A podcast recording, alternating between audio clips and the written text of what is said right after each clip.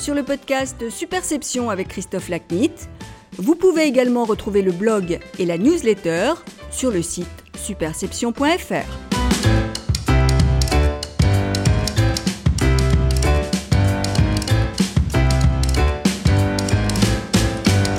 Bonjour, je suis ravi de vous retrouver pour cet épisode de rentrée du podcast Superception. Aujourd'hui, mon invité est Marie-Laure Denis, présidente de la CNIL, la Commission nationale de l'informatique et des libertés, qui est une autorité administrative indépendante chargée de veiller à la protection des données personnelles. Notre conversation traite donc logiquement de la protection des données personnelles. Marie-Laure Denis commente notamment son parcours, les spécificités du métier de régulateur, les limites potentielles de la régulation face à des innovations de rupture, les missions et le fonctionnement de la CNIL, la collaboration de la CNIL avec les autres régulateurs français et avec ses consoeurs européennes, le rôle de la CNIL dans le déploiement par les administrations de nouvelles pratiques numériques, le regard porté par la CNIL sur les métavers et le Web 3, l'état de la menace en matière de cybersécurité et les enjeux posés par l'intelligence artificielle.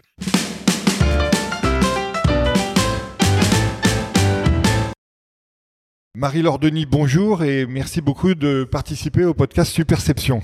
Bah, merci beaucoup, en tout cas, Christophe Lachnit, de m'avoir euh, proposé d'y participer. Eh ben, écoutez, c'est un plaisir de vous accueillir à ce micro.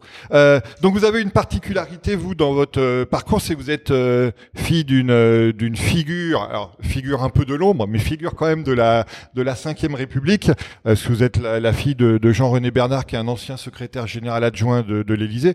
je voulais savoir si le service de l'État, le service public, avait été une une valeur et une thématique qui avait dans laquelle vous aviez baigné durant votre enfance, et ce qui explique du coup votre, votre parcours, ou si c'est plus opportuniste ou plus accidentel?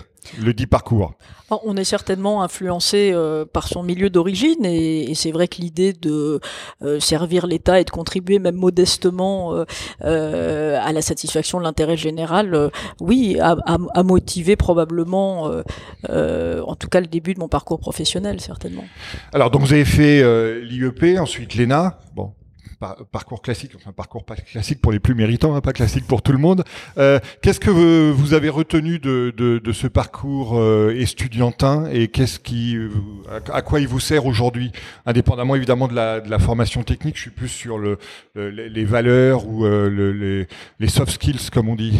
justement, peut-être moins euh, l'acquisition de compétences en dur, euh, a fortiori dans un monde qui évolue aussi vite où il faut savoir s'adapter, en acquérir de nouvelles que euh, des méthodes de, de, travail, une curiosité d'esprit, je pense, euh, euh, très stimulée par la diversité des sujets et des acteurs que j'ai pu rencontrer, ce qui est encore le cas et un des intérêts du métier de régulateur, justement. Et en plus, sur toute votre régulation à vous, parce que la, la, CNIL a quand même une vision à 360 de la société, qui n'est pas le cas de, tous les, de toutes les autorités de régulation, je suppose. Oui, alors ça, c'est vraiment passionnant, parce que moi, j'ai eu la chance, par ailleurs, d'être membre d'autorités de régulation sectorielles dans ce qui s'appelait le, CSA, le régulateur de l'audiovisuel qui est devenu l'ARCOM, et puis à l'ARCEP, le régulateur des télécoms.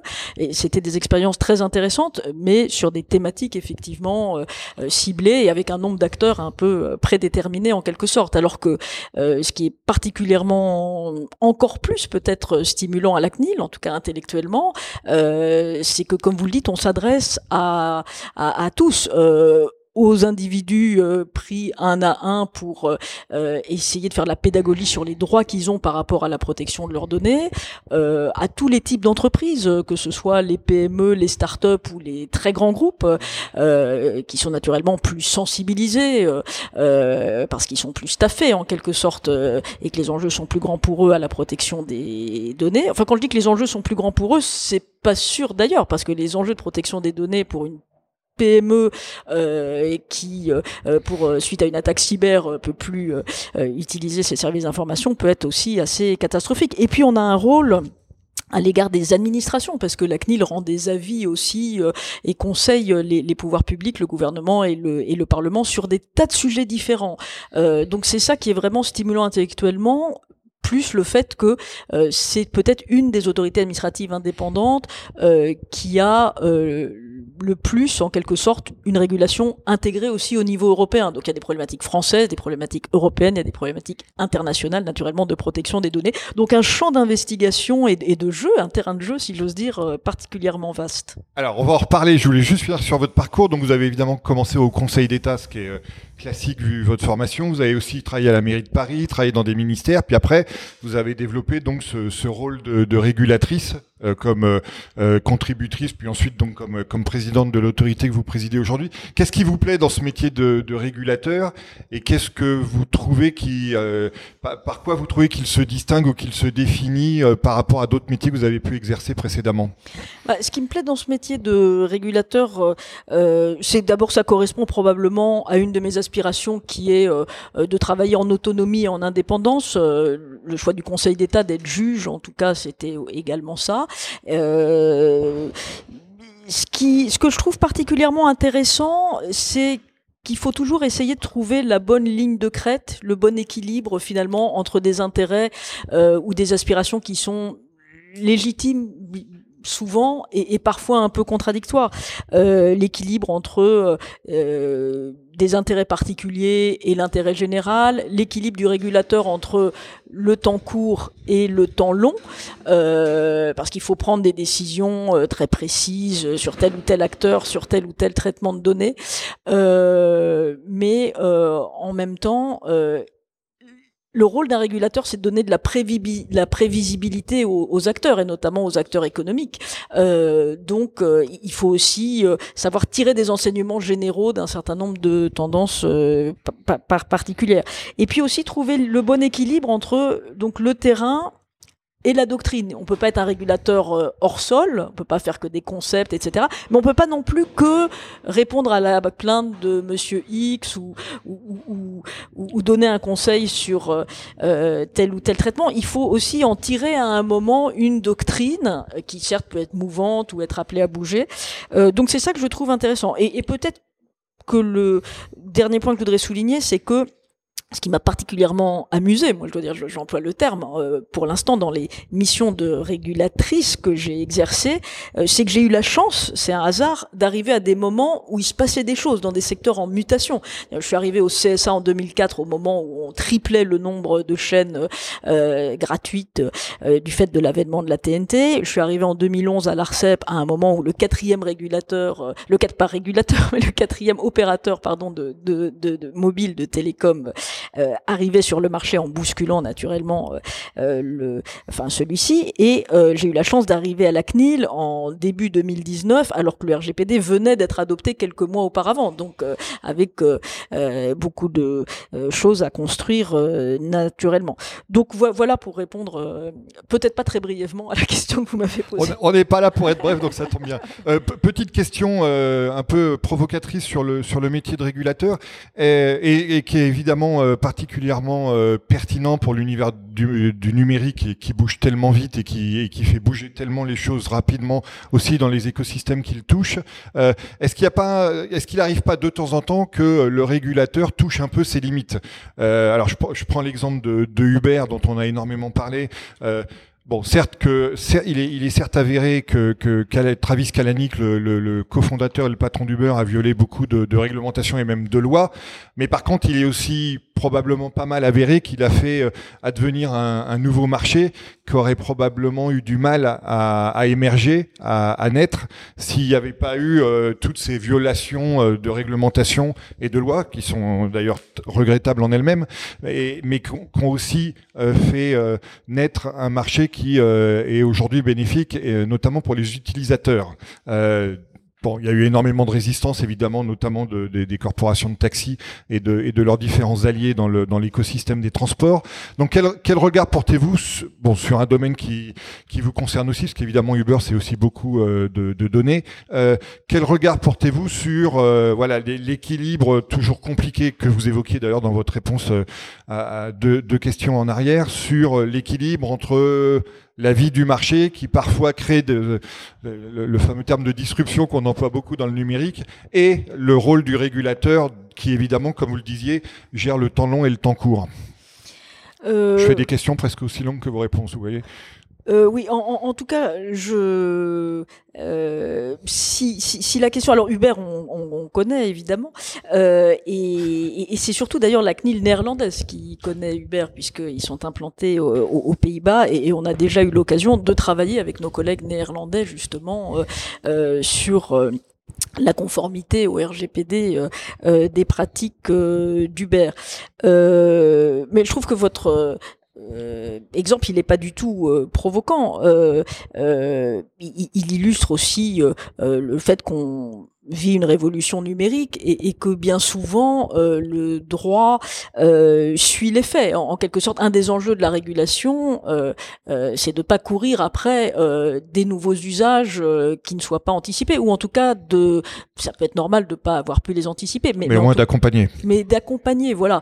Et, et, nous, je pense que ce qui nous distingue par rapport à d'autres autorités de protection des données en Europe, je dis pas ça pour faire cocorico en quelque sorte, mais parce qu'on a une antériorité, on est presque dans la force de l'âge, puisque la CNIL va avoir 45 ans en janvier prochain, euh, c'est que on se penche sur ces problématiques depuis euh, plus longtemps euh, peut-être qu'un certain nombre de, nos homologues. Et je crois qu'on est la seule d'ailleurs autorité de protection des données en Europe à avoir un laboratoire d'innovation numérique. On est très soucieux justement de comprendre les nouveaux usages du numérique. On a fait un livre blanc sur les assistants vocaux. On essaye d'ouvrir le capot en quelque sorte. on a beaucoup de contacts avec le monde de la technologie, de la recherche. On vient de faire par exemple en juin dernier un Privacy Research Day où, euh, euh, qui a été suivi par des milliers de personnes et en présentiel et en ligne, euh, consistant à demander à des chercheurs en matière de protection des données, enfin en tout cas sur des sujets qui intéressent la protection des données, de, venir présenter en quelque sorte leur papier, d'être un peu challengé. Euh, on a un partenariat avec l'INRIA qui nous a été particulièrement précieux pendant la crise Covid, euh, par exemple sur euh, pour mieux comprendre et accompagner en tout cas le déploiement de cette application Stop Covid qui est devenue tous anti-Covid. Ce qui est assez spécifique à la CNIL en fait, et, ce qui en fait aussi tout l'intérêt, c'est que les juristes et les ingénieurs se parlent et se comprennent et ce sont pas deux mondes parallèles. Et ça, c'est pas si fréquent euh, que ça euh, dans les postes précédents, en tout cas que j'ai pu euh, occuper. Voilà. Alors ça fait ça fait une très bonne transition, parce que justement on va on va maintenant rentrer dans le cœur de notre sujet qui est le qui est la, la protection des données personnelles. Moi j'aime bien commencer toujours par les basiques et les fondamentaux, donc pour que nos auditeurs comprennent bien d'où vous vous exprimez, comme on dit, est-ce que vous pouvez nous présenter brièvement les, missions de la CNIL, le, le rôle de l'autorité que vous présidez et comment fonctionne euh, cette autorité pour euh, euh, accomplir les dites missions, s'il vous plaît? Alors la CNIL est composée d'un collège, une autorité collégiale, ce qui est de 18 membres, ce qui est important d'ailleurs parce que c'est un gage supplémentaire en quelque sorte d'indépendance, qui compte euh, euh, en tout cas qui comptera à la fin de cette année 270 agents, donc des juristes et des ingénieurs justement essentiellement, euh, même s'il faut aussi qu'on ait de plus en plus davantage d'économistes, de, sociologues, voilà, et, et, et, un budget d'environ 22 millions d'euros. Il y a deux missions essentielles en fait pour nous, c'est l'accompagnement et la mise en œuvre de la procédure répressive, mais il faut pas que ça cache aussi justement tout l'aspect d'innovation qu'on essaye de de euh, conduire dans l'accompagnement ou pour mieux en, tout cas exercer nos fonctions euh, répressives aussi. Euh, et on a d'autres missions, mais euh, euh je ne sais pas si on les abordera, mais aussi d'éducation numérique ou autre. Voilà. Mais en tout cas, sur l'accompagnement, euh, c'est vrai que, par exemple, à l'égard des pouvoirs publics, la, la, CNIL rend, le collège de la CNIL rend 120, par exemple l'année dernière, 120 avis euh, sur des projets de décret ou sur des projets de loi. C'est un tous les trois jours, jours fériés, week-end compris, qui sont le plus souvent publics et qui aident le Conseil d'État, d'ailleurs, quand il s'agit de décrets en Conseil d'État ou de, ou, ou, de projets de loi, aussi à se faire une opinion sur les enjeux de protection des données. Euh, on accompagne euh, les particuliers, on est une des rares AI à répondre au téléphone, à, répondre par mail euh, aux personnes qui ont besoin d'aide. Il y a une rubrique besoin d'aide, et on a un site internet qui est regardé 11 millions de fois par an, ce qui est quand même assez considérable parce qu'il est très riche en, contenu pour les particuliers et pour les professionnels. Euh, on essaye d'accompagner les têtes de réseau, notamment les fédérations, parce qu'on peut pas accompagner tout le monde avec 270 agents, mais vraiment de faire ce qu'on appelle maintenant du droit souple, c'est-à-dire faire des guides, des référentiels, par exemple dans le secteur du recrutement, les algorithmes et le recrutement, etc. Donc, euh, euh, et, puis des outils. On a un cours en ligne, un, MOOC euh, qu'on essaye. je crois qu'il y a eu déjà 120 000 personnes qui l'ont suivi et euh, on, euh, on, essaye de l'étoffer. Là, par exemple, on a rajouté un module sur les collectivités, euh, enfin pour les collectivités locales qui connaissent beaucoup d'enjeux de protection des données. Et puis parallèlement, naturellement, si vous voulez, le RGPD a opéré une bascule intéressante, c'est qu'avant que la, la, CNIL délivrait beaucoup d'autorisations, en fait, il fallait faire des déclarations à la CNIL, demander des autorisations. Le RGPD euh, responsabilise maintenant les acteurs qui utilisent des données, qui font des traitements de données, parfois sans le savoir en quelque sorte, et donc c'est à eux de se conformer au RGPD et nous on vient contrôler. La contrepartie de cette liberté, de cette responsabilisation, c'est qu'on a plus de pouvoir en matière de contrôle et notamment les sanctions sont plus fortes. Avant la mise en œuvre du RGPD, la plus importante sanction euh, euh, prononcée par la CNIL était peut-être de l'ordre de quelques dizaines de milliers d'euros si vous voulez, alors que depuis la mise en œuvre du RGPD, par exemple l'année dernière, on a mis des sanctions d'un montant de euh, près de 220 millions d'euros. Et ce qui est important au-delà du montant, parce qu'on peut monter jusqu'à 4% du chiffre d'affaires d'une entreprise maintenant, euh, évidemment de façon euh, euh, proportionnée. voilà, il faut que le manquement le, il faudrait que le manquement le justifie.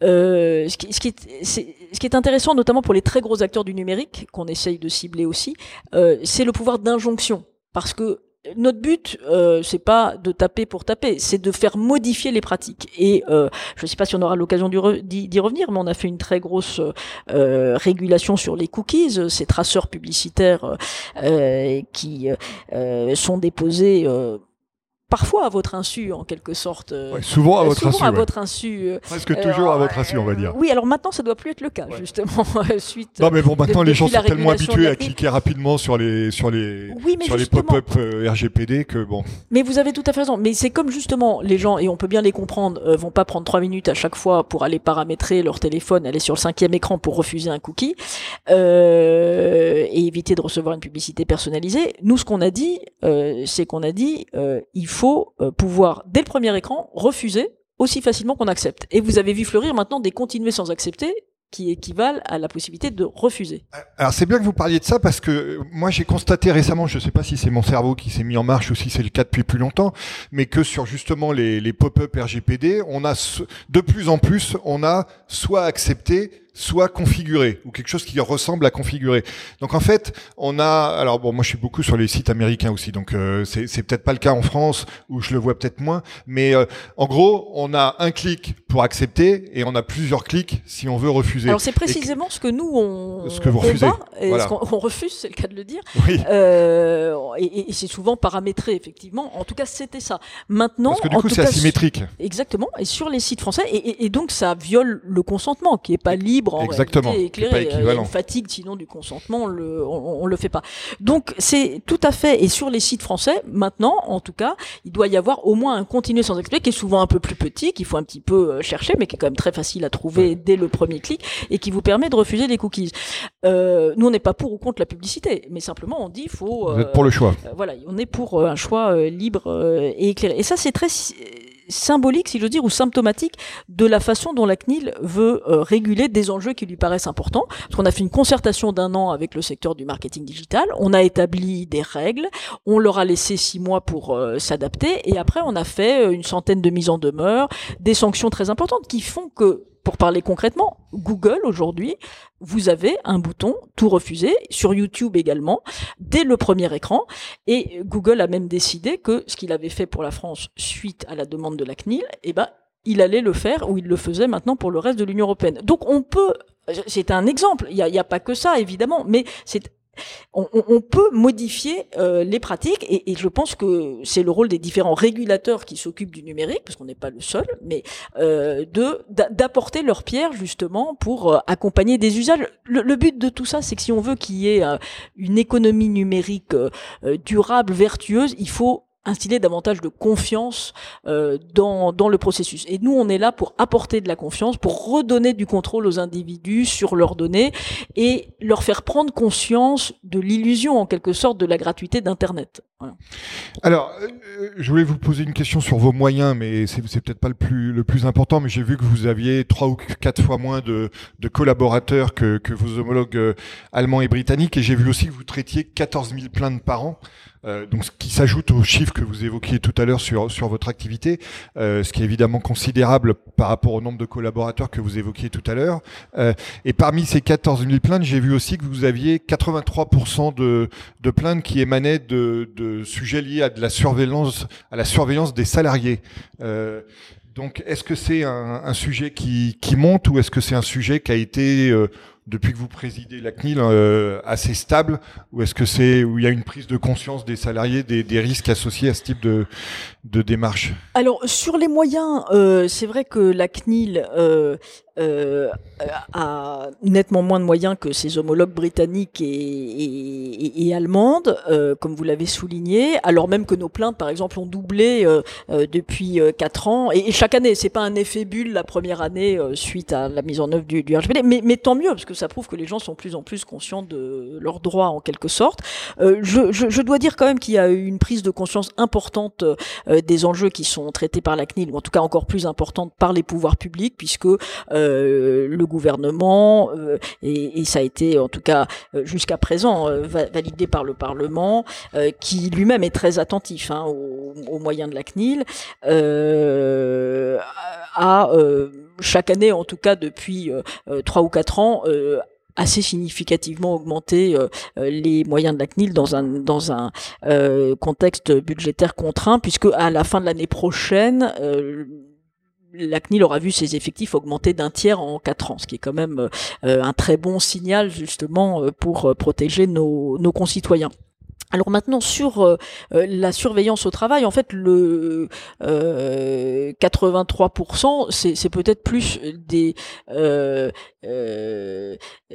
c'est peut-être la, plus la surveillance au travail liée au télétravail en quelque sorte dans euh, la partie des plaintes euh, qu'on reçoit euh, euh sur une surveillance au travail plus large. Il peut y avoir de la surveillance au travail euh, d'un livreur euh, dans sa voiture, géolocalisée, etc.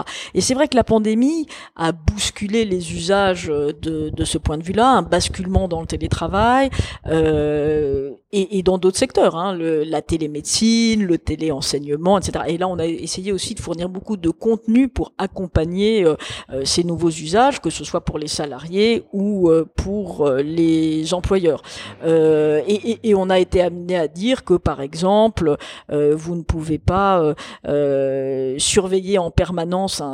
y a le, l'employeur, il a le droit de, de demander des comptes à son salarié sur son travail, mais il ne peut pas exiger, par exemple, qu'il allume sa caméra en permanence, a fortiori s'il est chez lui, dans un endroit intime, sauf dans des circonstances particulières, recrutement, rendez-vous avec un client ou autre. Il peut pas utiliser des keyloggers, enfin des, des enregistreurs de, euh, des logiciels d'enregistreurs de frappe pour savoir si vous êtes sur votre clavier, etc. Et tout ça n'a pas beaucoup de sens d'ailleurs, parce que euh, vous connaissez peut-être autour de vous euh, des gens qui font bouger les souris toutes seules euh, euh, pour faire semblant de montrer qu'ils sont derrière leur clavier, etc. Donc à un moment, c'est vrai que c'est très intéressant ces évolutions de pratique parce que il faut faire aussi probablement, pas s'il à dire, mais peut-être davantage confiance aux salariés et avoir en tout cas des méthodes de reporting qui soient probablement un peu différentes, plus une culture du résultat en quelque sorte que euh, de la façon de d'y bah, arriver. C'est ce que je raconte souvent, hein, les gens qui travaillent avec des équipes distribuées à l'international, ont pratiqué ce management distanciel euh, bien avant la, bien avant la, la pandémie. Et c'est vrai que c'est une évolution de, de, la culture. Et d'ailleurs les études qui ont été menées euh, en voyant ce que montrent les VPN des, des entreprises qui font du télétravail ont montré que les gens travaillaient plus euh, pendant la pandémie chez eux qu'avant euh, au bureau pour ceux qui étaient au bureau cinq jours sur cinq. Donc cette notion de confiance, effectivement, elle doit être aussi fondée sur les sur les résultats. Euh, vous parliez tout à l'heure de, de, la collaboration avec les autres autorités européennes. Donc c'est un sujet intéressant. Je voulais vous entendre sur euh, à la fois la collaboration avec vos, vos autorités sœurs, si j'ose dire, en France, la, la nouvelle Arcom, enfin qui est plus près nouvelle d'ailleurs entre le, qui réunit le, le, le CSA et la DOPI, l'AMF, l'autorité de la concurrence, etc. Est-ce que vous avez des, sujets transverses sur lesquels vous, travaillez avec, avec ces autorités françaises? Et puis après, sujet plus intéressant encore, la collaboration européenne. Alors effectivement, euh, euh, si on veut pouvoir réguler le numérique, euh, il faut euh, déjà au niveau français euh, que les différentes autorités de régulation qui peuvent avoir des missions sur le sujet se, se, se, coordonnent et, et, se parlent. Et c'est le cas. D'ailleurs, même de façon institutionnelle, les autorités de régulation qui ont en quelque sorte un rôle économique euh, se voient, on a décidé de se voir euh, deux fois par an pour aborder un certain nombre de euh, sujets et, c'est toujours très fructueux. Nous, on a peut-être, je pense que l'autorité de la concurrence notamment est peut-être l'autorité avec laquelle je crois la CNIL a intérêt à développer des liens particulièrement réguliers puisque le développement de l'économie numérique repose sur les très grandes plateformes en ligne, très qui elles-mêmes sont très consommatrices de données et en font euh, euh, leur euh, business en quelque sorte. Et donc il y a une interaction de plus en plus prégnante entre le droit de la protection des données et le droit de la concurrence. Et d'ailleurs, euh, le président de l'autorité de la concurrence est venu récemment euh, euh, parler au collège de la CNIL. Je vais aller faire le match retour en quelque sorte bientôt. On va essayer d'organiser ensemble un, un, événement sur protection des données et droits de la concurrence. on rend des avis à l'autorité de la concurrence qui nous a saisi, en tout cas ces deux dernières années ou ces trois dernières années, sur des sujets qui tiennent notamment à la publicité, à, à, à, la publicité digitale. Euh, on a aussi bien sûr euh, euh, des relations très régulières avec l'Arcom particulièrement sur les enjeux de protection des mineurs et, aussi avec l'ARCEP sur d'autres sujets. Donc vraiment on travaille en, coordination et on peut pas espérer tout seul uniquement dans notre silo effectivement être efficace si on n'a pas des interactions avec les autres régulateurs.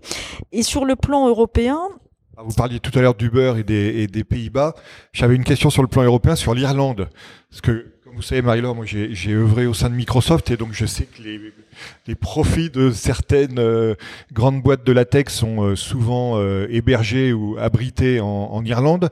Donc est-ce qu'il y a, alors c'est une question là aussi qui part d'un peu de nulle part, je ne sais pas si elle est pertinente ou pas, mais est-ce qu'il y a une tentation de l'autorité irlandaise d'être un peu plus laxiste vis-à-vis de les champions de la tech que, les autres autorités des autres pays? Alors après, je m'attends pas à ce que vous les dénonciez non plus sur la place publique, mais, est-ce qu'il y, a au moins une, attitude différente de la de la de euh, irlandaise du fait de, la particularité de, son marché fiscal, on va dire. Alors vous avez bien défini effectivement euh, euh, les, particularités économiques de d'Irlande. Euh, alors, on, a pu constater que des plaintes qui nous étaient adressées et qu'on retransmettait à l'autorité irlandaise mettaient un peu de temps, en tout cas, à être euh, traité. Euh, en même temps, finalement, euh, l'autorité irlandaise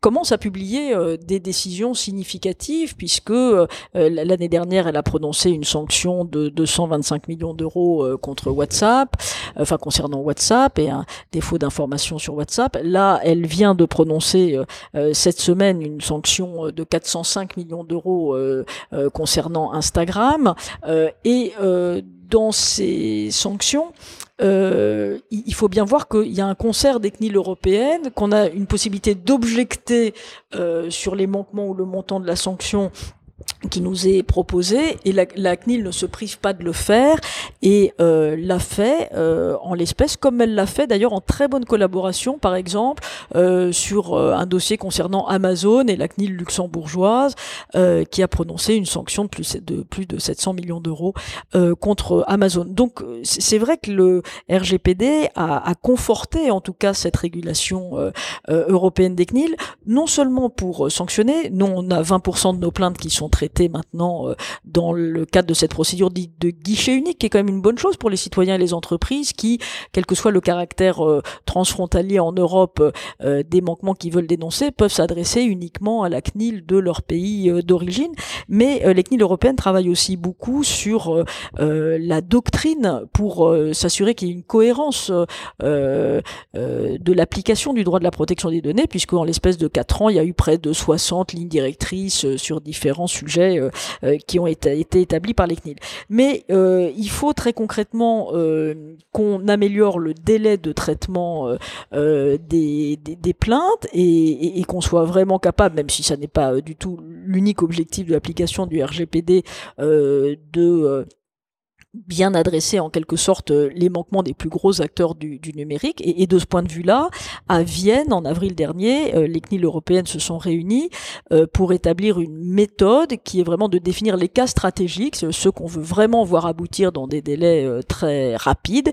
Et, et, la France, en tout cas la CNIL, joue un rôle particulièrement moteur dans la définition de ces cas stratégiques. Et, donc quels sont-ils ces cas stratégiques par Alors, exemple? ils, ils, sont en train d'être définis, donc je ne peux pas vous en donner la liste, on est en train d'en parler entre nous pour dire bah, tel dossier, euh, tel acteur, il faut que d'ici euh, X temps, euh, voilà, on est on, trouvé une décision. Et il y a des mécanismes dans le RGPD qui sont destinés à lutter contre un éventuel, je dis pas que c'est le cas, un éventuel forum shopping en quelque sorte, puisqu'il y a un mécanisme de décision contraignante qui a été déjà mis en œuvre à plusieurs reprises pour forcer en quelque sorte, euh, enfin en tout cas pour imposer à une autorité de protection des données euh, une décision euh, qui n'est pas nécessairement celle initialement qu'elle aurait voulu prendre. Alors vous parliez tout à l'heure de, votre mission d'éducation. Il se trouve, si j'ai bien lu, que vous avez une, mission, un objectif partagé avec le ministère de l'Éducation sur la, la formation citoyen numérique. Euh, donc, qu'est-ce que vous pouvez nous dire sur euh, l'état des lieux de, vos activités et de, vos progrès à cet égard? Alors, euh, on a effectivement un partenariat avec l'éducation nationale qui a été renouvelé en 2021. et on a par ailleurs, on, anime depuis, enfin depuis quelques années, depuis presque dix ans maintenant, une fédération de 60-70 associations, fédérations d'entreprises, etc., qui s'appelle Educnum, dont l'objet euh, est, contenu en quelque sorte dans euh, l'intitulé du titre, parce que tous les, enfin la protection des données, en quelque sorte, il faut euh, plus on l'apprendra ou on en sera conscient, on sera conscient des enjeux en étant petit, plus il y aura un dialogue intergénérationnel aussi. moi, je crois beaucoup aussi au fait que nos enfants, les adolescents peuvent apprendre des choses aussi sur le numérique à leurs parents ou à leurs grands-parents. plus on peut développer ce type d'action, euh, plus on cernera, enfin voilà, on, influencera euh, en amont euh, les comportements vertueux et on les développera.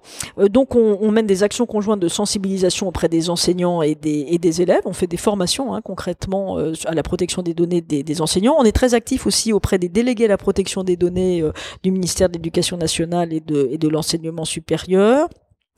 On est très actif au niveau international puisqu'il y a des réunions euh, euh, de l'ensemble des CNIL mondiales euh, dont la CNIL préside le groupe précisément sur la protection des enfants. on va lancer là à l'automne, on, va publier des ressources pédagogiques pour les 8-10 ans parce qu'on pense que 8-10 ans c'est encore un âge où on, écoute un peu la parole qui vient d'en haut et en même temps on est suffisamment dans, dans l'interaction et dans la curiosité pour pouvoir en tirer le, meilleur profit. Euh, donc des ressources qui euh, vont aussi pouvoir être utilisées par les éducateurs euh, et, et par d'autres personnes. Et puis on est très sensible aussi, c'est un peu c'est pas exactement le sens de votre question, mais on est très sensible aussi à tout ce qui est euh, euh, l'électronisme, l'inclusion euh, au numérique. il faut pas penser que l'ensemble de nos concitoyens ont un smartphone de la dernière génération, savent faire toutes les démarches qu'on leur demande de faire maintenant en ligne, etc. Et, et, donc on est très sensible dans nos, dans nos délibérations, notamment sur les projets de texte qu'on voit, à ce qu'il y ait des alternatives qui soient pas toujours numériques justement euh, euh, aux démarches de services publics notamment qui sont euh, mises en œuvre. C'est vraiment une de nos préoccupations également. Bah, pour rebondir sur ce que vous disiez, et ça, fait un bon enchaînement avec ce que je comptais vous demander sur justement le numérique dans la vie quotidienne. On voit qu'il y a des pays qui sont un peu plus ou beaucoup plus avancés que la France à cet égard. Hein. En Estonie, ils peuvent payer leurs impôts, déposer une plainte, récupérer des, médicaments, des prescriptions, demander une subvention, etc. En, en, Belgique et au Portugal, ils ont fusionné euh, la carte vitale, enfin l'équivalent de notre carte vitale, la carte d'identité, la carte d'électeur, le permis de conduire de manière numérique. Euh, en France, on sait qu'il y a beaucoup de débats sur l'évolution de la carte vitale.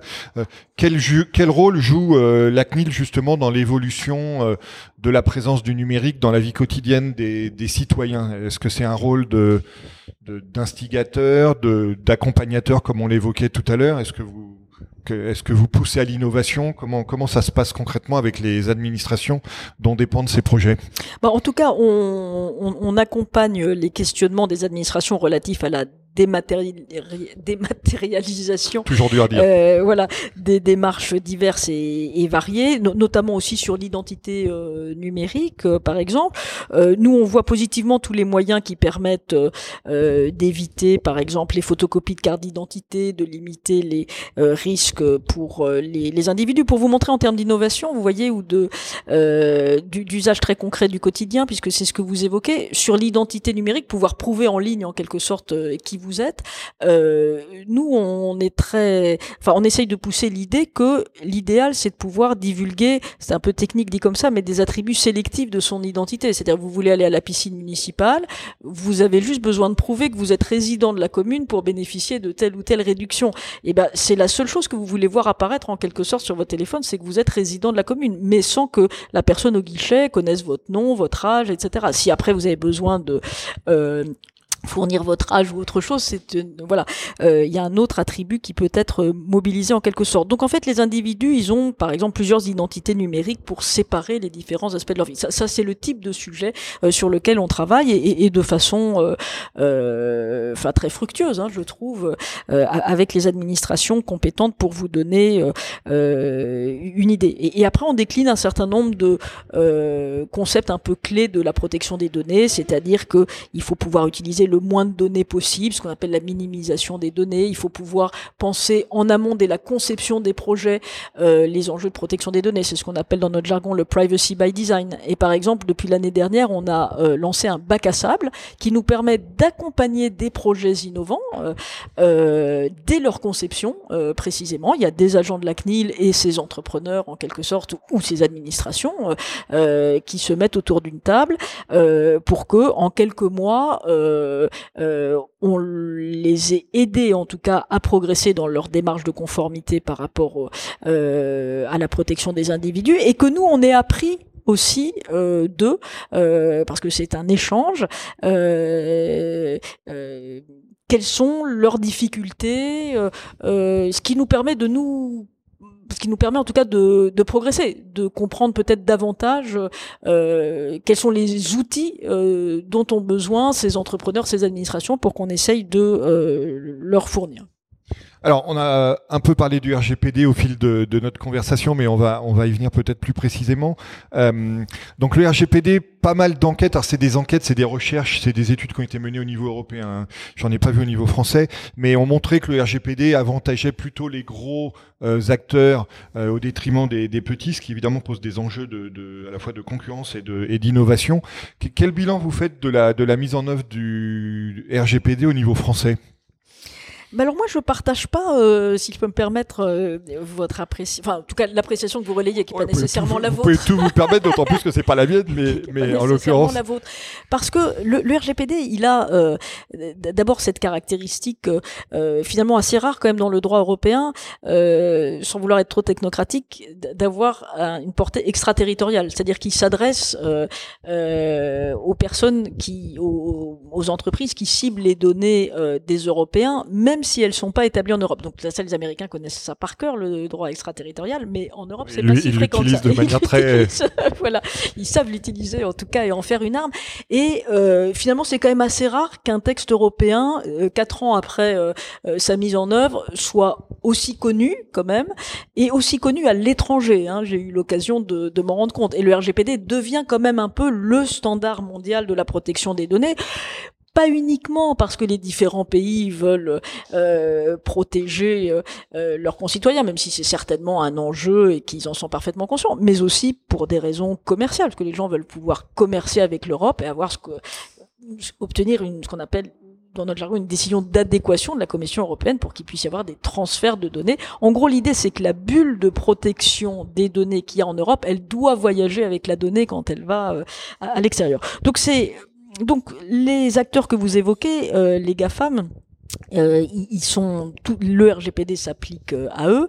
Le montant des sanctions euh, que l'on peut euh, prononcer maintenant jusqu'à 4% du chiffre d'affaires mondial d'une entreprise, par définition, ça les concerne d'autant d'autant plus. Et, vous vous demandez ce qu'a fait la CNIL, la régulation des cookies, les sanctions qui ont été mises par l'équivalent de la commission des sanctions de la CNIL, qui s'appelle la formation restreinte, a principalement visé en ce qui concerne les cookies.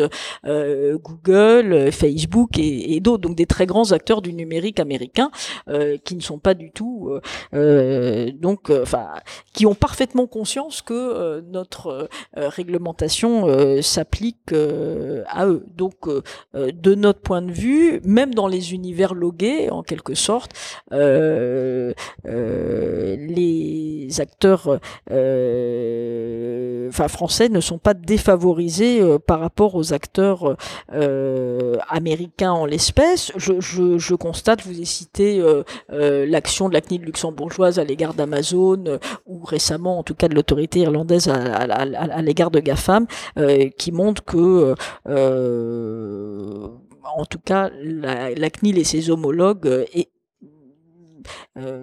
cherche à, à, s'assurer en tout cas de la conformité aux droits de la protection des données européens euh, des plus grands acteurs du numérique étranger. Autre sujet euh, majeur dont euh, je ne peux pas ignorer l'occurrence dans, dans, les questions que je vous pose, c'est le, le métavers et le Web 3.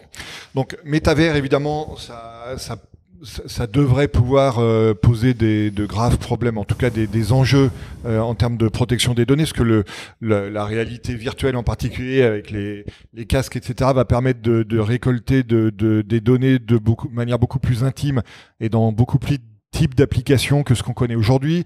On va probablement aussi aller vers le recueil de données biométriques sur euh, l'activité numérique des, internautes. Et quant au Web 3, euh, le Web 3 a aujourd'hui une promesse de décentralisation, euh, mais il repose aussi sur des grandes plateformes un peu comme le Web 2.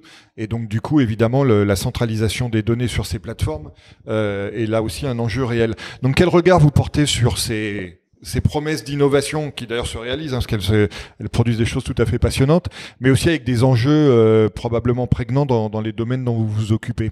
Un regard euh, très intéressé et un peu précautionneux en tout cas euh, parce que c'est vrai qu'après les systèmes d'information centralisés dans les années 70 le développement de l'informatique de bureau dans les années 80 de l'informatique domestique dans les années 90 et le développement de l'informatique en réseau euh, connecté mondialement dans, dans, depuis les années 2000, la généralisation récente des équipements connectés, etc. On entre dans une nouvelle phase de, de l'internet augmenté euh, avec le, enfin que propose le métaverse et, celle de l'internet décentralisé euh, euh, que constitue le web 3.0. Donc S'agissant du métaverse, c'est vrai que la CNIL a commencé à explorer le, le sujet, tout particulièrement notre laboratoire euh, d'innovation euh, numérique, qui a publié une étude sur le sujet d'ailleurs en novembre 2021, qu'on doit pouvoir retrouver sur le site du Link. Euh, Il y a eu un white paper au niveau européen aussi, j'ai vu. Voilà. donc c'est vrai que si ça constitue le futur de, et peut-être pas simplement le futur de, nos interactions numériques, euh, il faut qu'on s'intéresse à cet univers protéiforme qui remet en cause euh, les modalités de collecte euh, des données dans un monde euh, immersif. Si, si, la promesse c'est qu'en quelque sorte euh, on puisse suivre quelqu'un toujours, un individu qui est dans une immersion totale dans cet univers, par définition, il y a des collectes de données qui peuvent être substantiellement augmenter. Et, du coup, est-ce qu'on imagine, désolé de l'interruption, mais est-ce qu'on imagine par exemple un, un RGPD 2 pour le, pour le, pour le Web 3 et les métavers? Je ne sais pas s'il est vraiment nécessaire le RGPD 2 ou, ou point 3 ou 0 ou etc. Euh, parce que le RGPD est, est, assis euh, euh, sur un principe de neutralité technologique et je pense que les principes, les principaux principes du RGPD peuvent se décliner dans des univers différents. Mais ça suppose, en tout cas, c'est un défi quand même naturellement qui s'adresse, je pense, à la, à la régulation de la protection des données et sur lequel nous travaillons. Pour ce qui concerne euh, plus spécifiquement le web 3.0, euh, euh, les approches décentralisées euh, ou des solutions qui reposent sur la technologie de la blockchain, ça peut être un vecteur positif d'ailleurs hein, pour la protection des données parce que nous on recommande très souvent d'ailleurs une approche décentralisée, notamment lorsqu'il s'agit de constituer des bases de données à grande échelle parce que ça atténue des risques notamment en matière de sécurité des données. Et la CNIL a eu l'occasion euh, de rencontrer régulièrement des fournisseurs de solutions qui proposent de s'appuyer sur les caractéristiques des blockchains pour euh, euh, remplir efficacement certaines obligations. Je, pense aux, obligations de traçabilité du consentement en quelque sorte ou des actions réalisées sur les données. Mais en même temps, ou cependant, je ne sais pas, l'approche décentralisée des technologies blockchain soulève aussi des, des nouveaux défis euh, en matière de conformité au RGPD en ce qui concerne l'attribution des responsabilités parce que dans euh, le droit de la protection des données euh, il n'y a pas seulement le responsable qui, du, ce qu'on appelle le traitement de données qui a, se voit imposer un certain nombre d'obligations, mais il y a aussi son sous-traitant. et d'ailleurs, il doit y avoir un, contrat qui est conclu entre le responsable et, et le sous-traitant. Or, euh, dans cet univers, euh, euh, c'est un peu plus compliqué euh, d'évaluer concrètement quelles sont les responsabilités des uns et des autres. et dans l'univers du Web 3.0, c'est vrai que, par exemple, nous, on est particulièrement attentifs au, au, droit de ne pas faire l'objet uniquement d'une décision automatisée et au droit à l'effacement, par exemple, qui peuvent être plus particulièrement difficiles à appliquer s'agissant des technologies blockchain et, d'applications concrètes comme les NFT. Alors, autre sujet que, vous avez abordé euh, euh, en, passant tout à l'heure, sur lequel je, voudrais revenir, c'est la cybersécurité.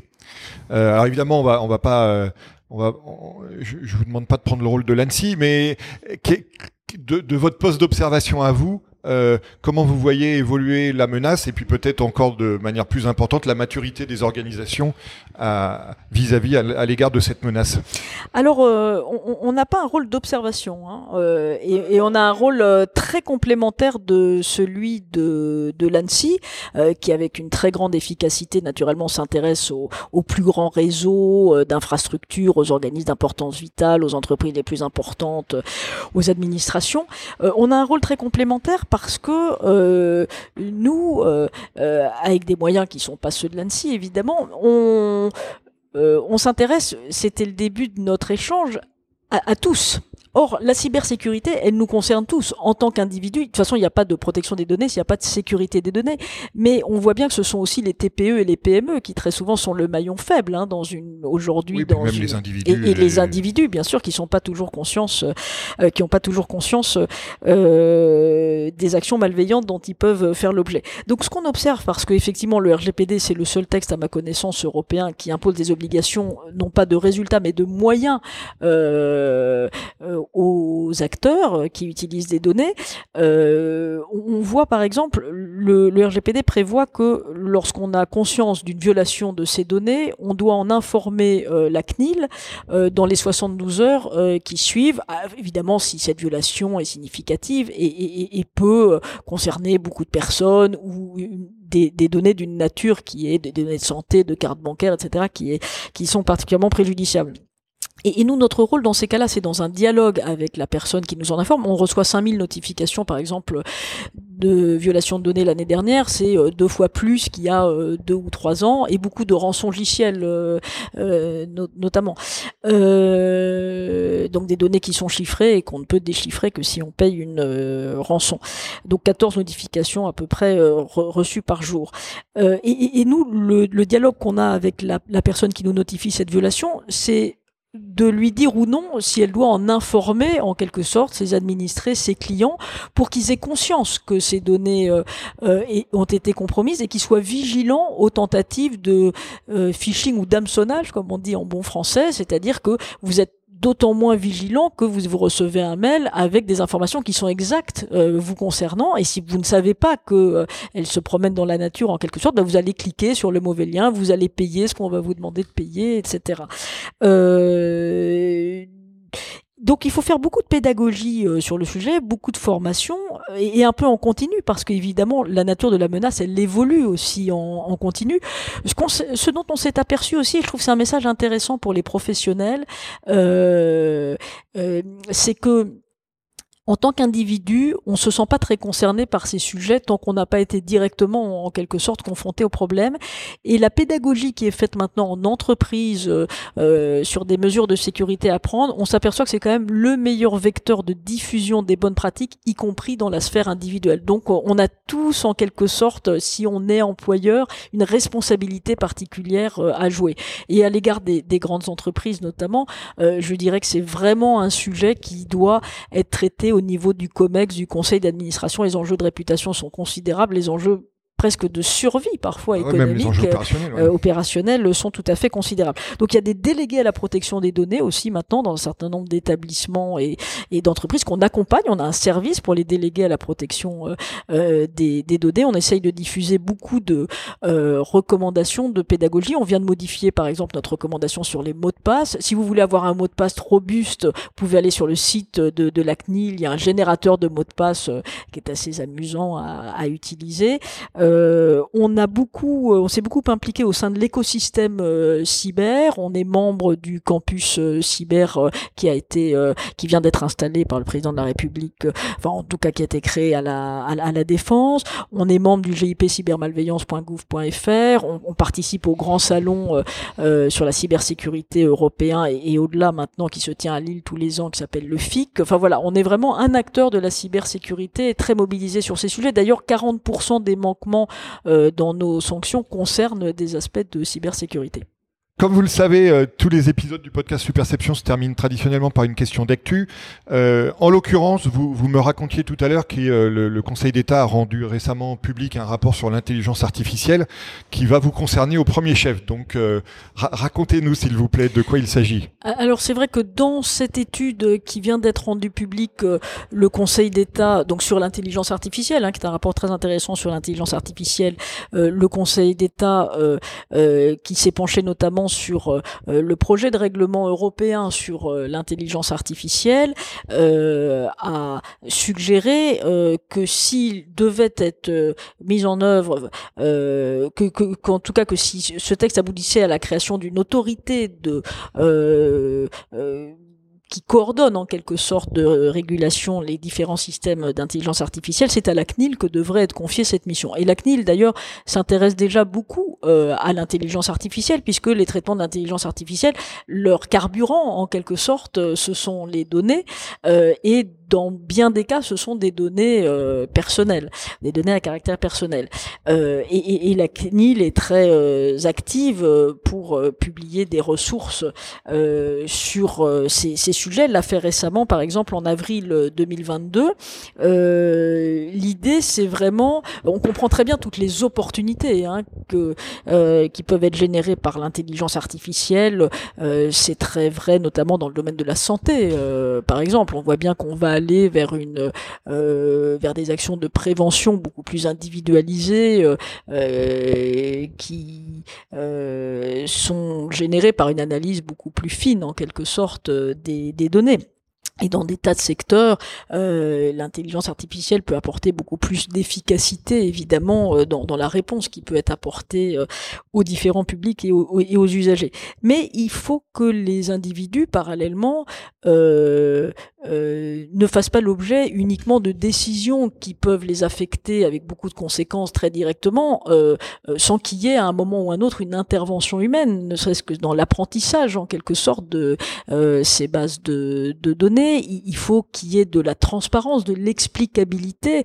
J'ai en tête par exemple sur une plainte qu'on a reçue un logiciel fondé sur l'intelligence artificielle en matière de recrutement qui a généré des discriminations parce qu'il s'agissait d'analyser des vidéos de euh, candidats euh, parce que ceux qui l'avaient conçu étaient visiblement euh, parisiens et de fait, en quelque sorte, le système mettait à l'écart, écartait les candidats qui avaient un accent.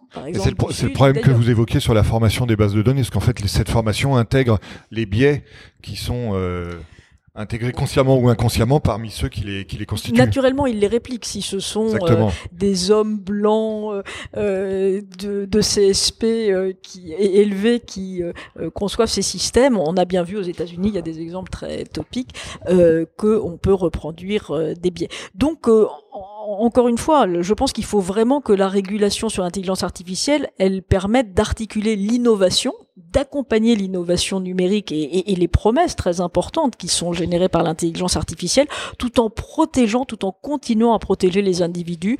Et, et ça, c'est vraiment un secteur sur lequel la CNIL, ou un domaine sur lequel la CNIL compte continuer à s'investir euh, de façon très poussée. Et du coup, l'élargissement du rôle de la CNIL vers ces missions euh, dédiées à l'intelligence artificielle pourrait se faire à quelle échéance dans, dans, dans ce que vous envisagez? Euh, bah, quand le règlement européen euh, sur l'intelligence artificielle verra le jour et que des arbitrages naturellement gouvernementaux auront le cas échéant été rendus sur la meilleure régulation possible dans ce domaine. Eh ben écoutez, c'est sur cette promesse d'avenir que s'achève notre conversation à laquelle je vous remercie beaucoup d'avoir participé. Merci beaucoup en tout cas pour cet échange que j'ai eu pour ma part. Beaucoup de plaisir à, mener avec vous. Merci. Plaisir partagé, merci. Merci d'avoir suivi cet épisode du podcast Superception. Vous pouvez également retrouver le blog et la newsletter sur le site superception.fr.